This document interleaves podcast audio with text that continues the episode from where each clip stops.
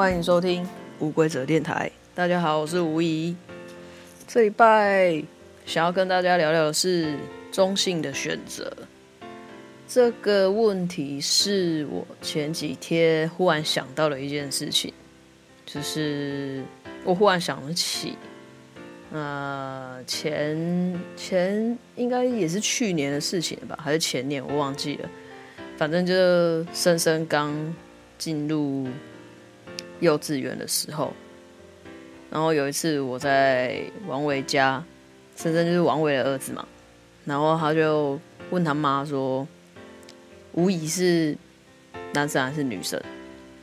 后来他妈就跟他讲说：“你自己去问吴怡啊。”所以他就跑过来问我说：“吴怡，你是男生还是女生？”然后当下呢，我就想说，好难回答，可是。我就回答他说：“嗯，我不是男生，也不是女生，我是中性。”然后他就用一脸很狐疑的表情看，然后问我说：“中中性是什么？中性是什么？”其实这个问题非常难回答，但其实呢，我觉得我现在会不知道要怎么把自己定位在哪里。所以我就会把自己定位在中性这件事情。所以如果台湾可以改身份证的话，其实我蛮想要把自己的身份证改成 X 的，因为 X 代表就是不是男生也不是女生，因为其实就是性别就是多元的嘛。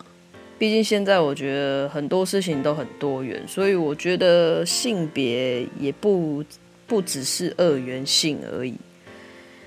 然后呢，其实一开始我都觉得说跟小朋友相处是一件嗯蛮愉快的事情，因为我觉得他们的界限没有那么多，就是那个边界没有那么多。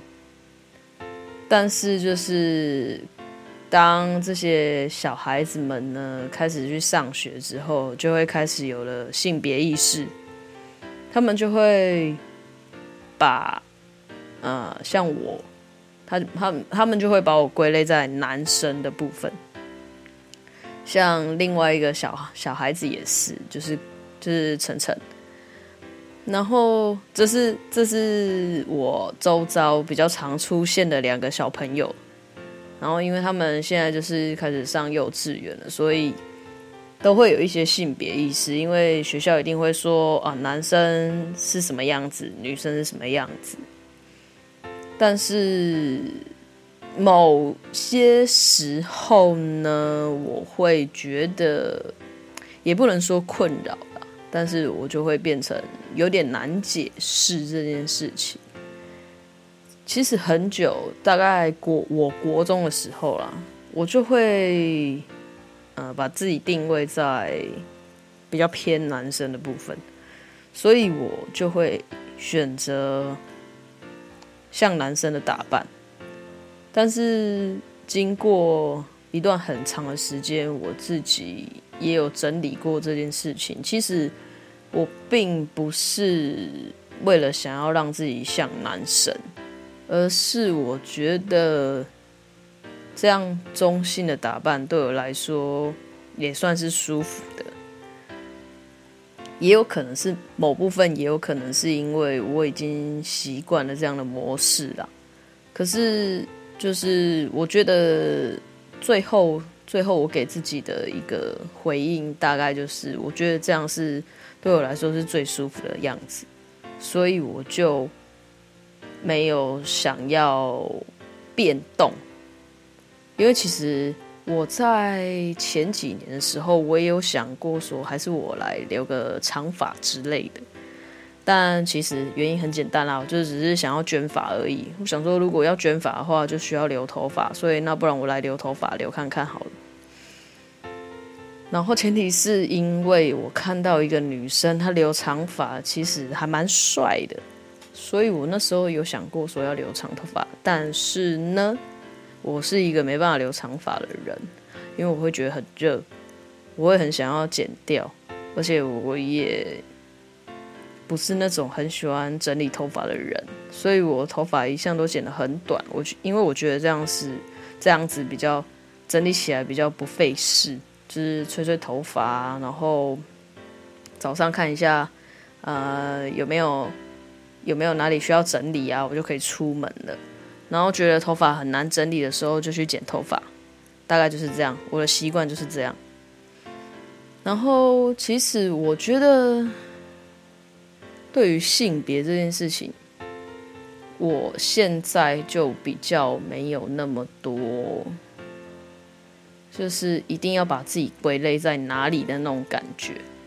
因为其实我也没有很喜欢很像男生。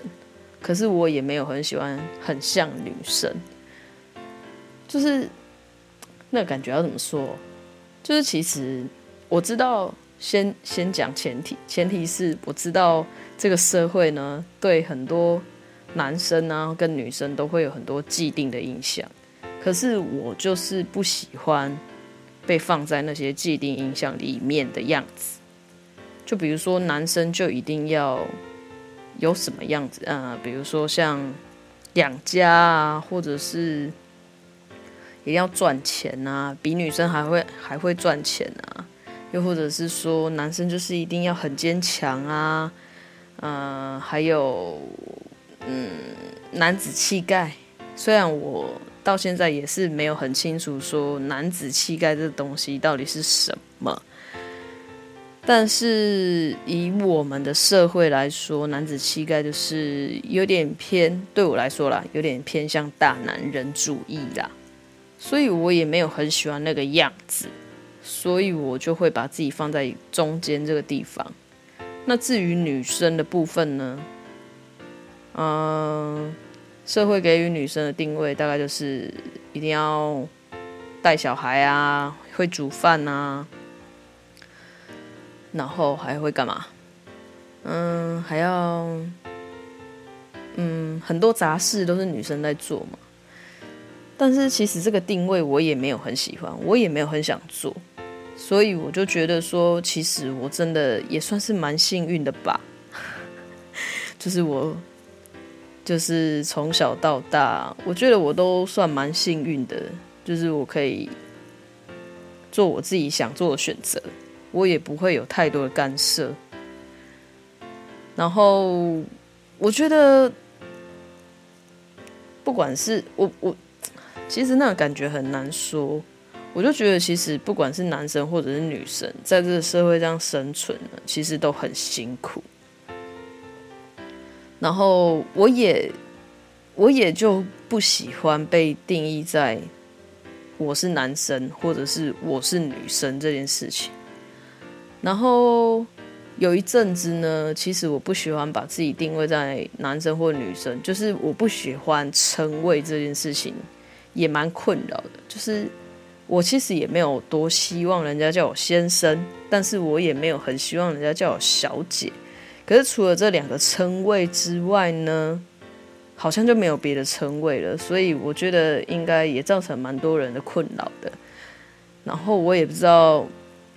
该怎么定？就是该怎么去让别人可以看到我的时候，就可以很习惯的叫出我的称谓。除了我那些会经常在我身边出现的人以外，我没办法控制嘛。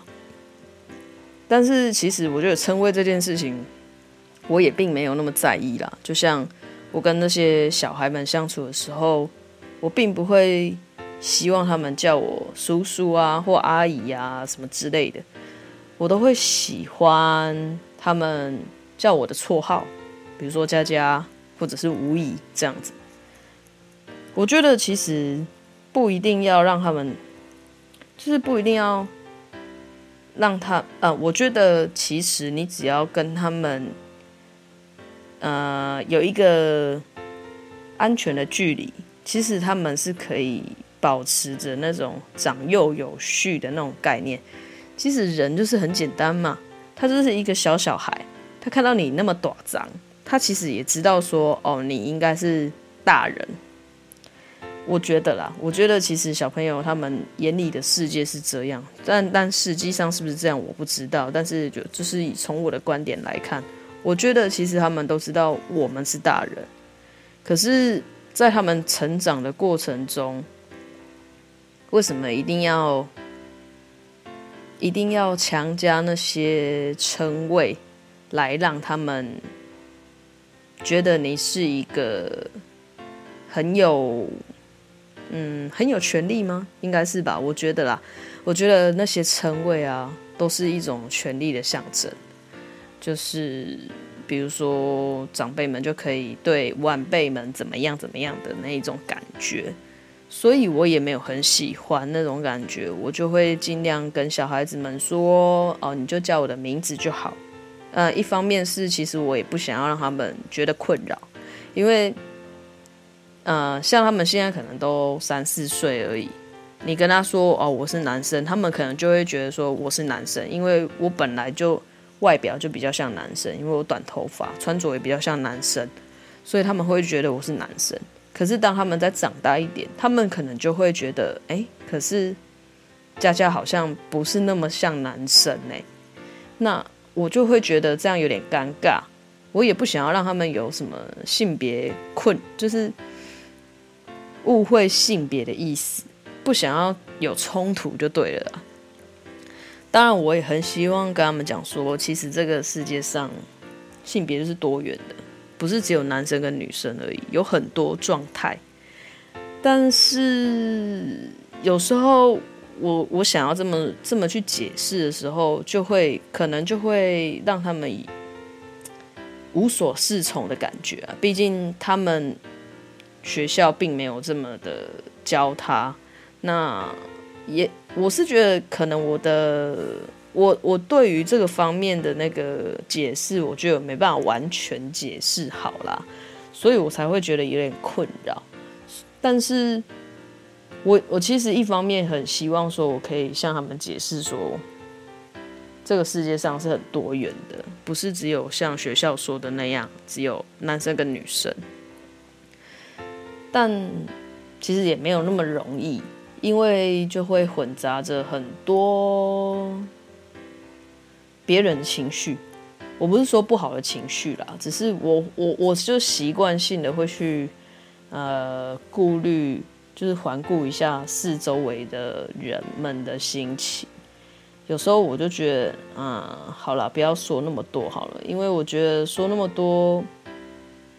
也许他也还没办法理解，但是有时候我又觉得说，现在不说他，那他什么时候才可以理解这个世界上其实是很多元的？这样就是我自己内心的挣扎是这样。可是我就觉得，不然有时候能说的时候我就会说啦。当然我不会说的多，嗯。就是多艰深，因为毕竟他们就是还是小孩子。但是某些时候对我来说啊，这也算是一种困扰。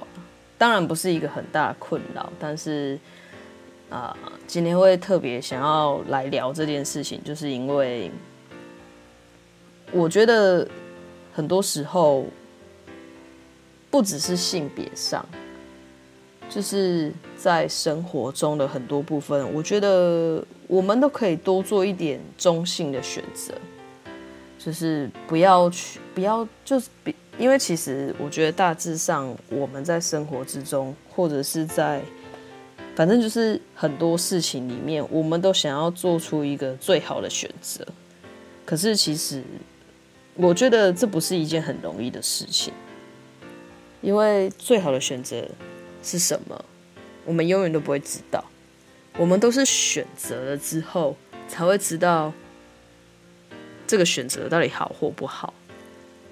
但是如果很多时候我们都可以站在一个中性的地带，就是，嗯，或许是就是人家说的灰色地带，来做出一个选择的时候，也许就不会。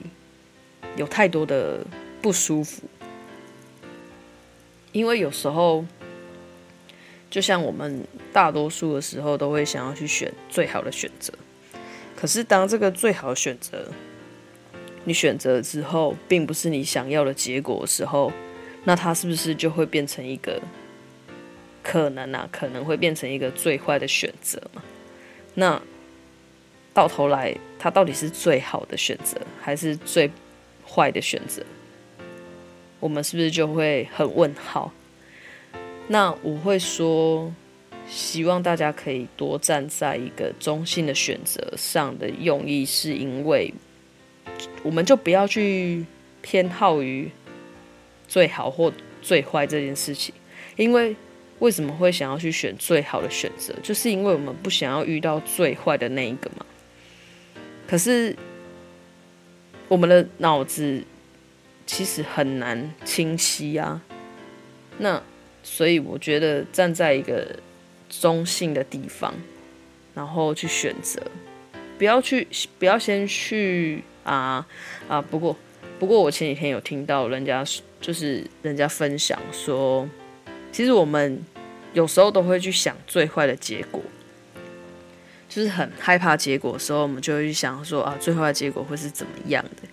可是我们可以先试着去想想看，说就是两个都想。最好的也想，最坏的也想，这样才可以达到一个平衡。我觉得他这么说，其实也没有没有说，我觉得蛮我蛮认同的。因为像我之前看到了一个日历上的金句，他就是想，他就是说了一句话，就是我们要做好最坏的准备，然后就是。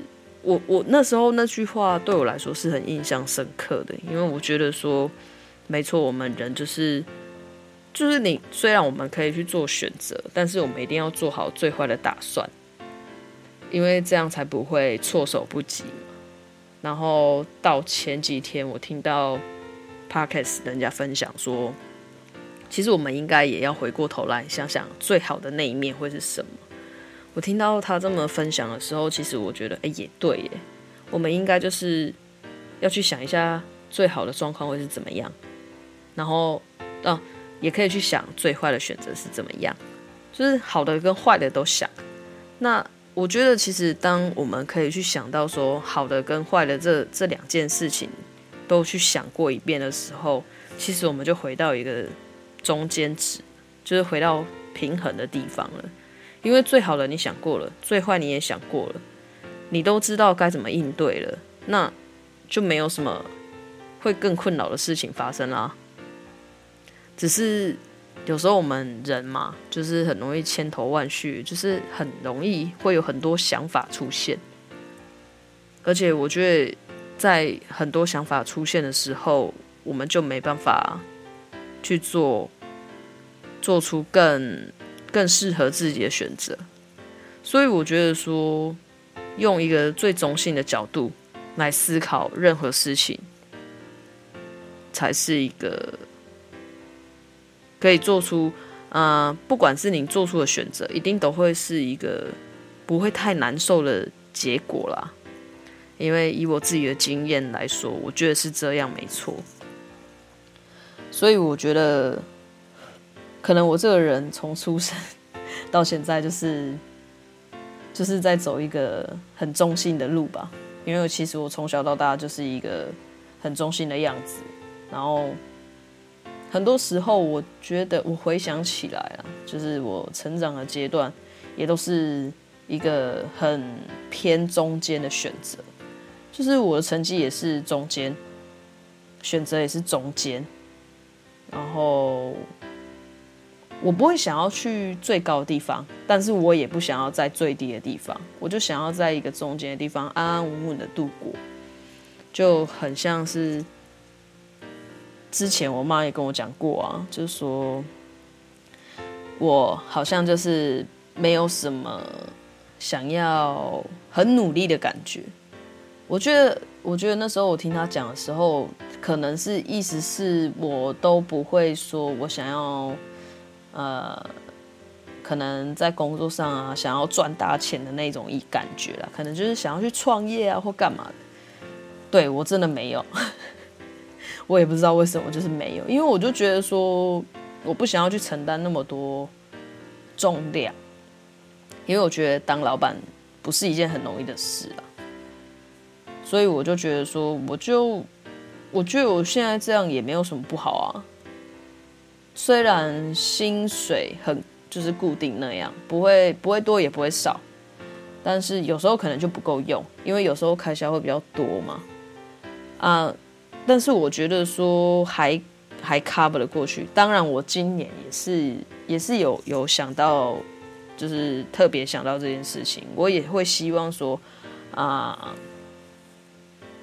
我我希望我至少说我可以有有多一点余裕啊。那个余裕就是可能金钱上的余裕。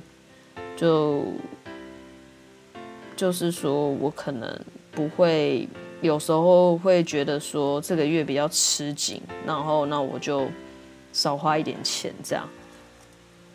因为我现在就是有车贷要缴，所以我觉得有时候对我来说，生活上会有点吃力。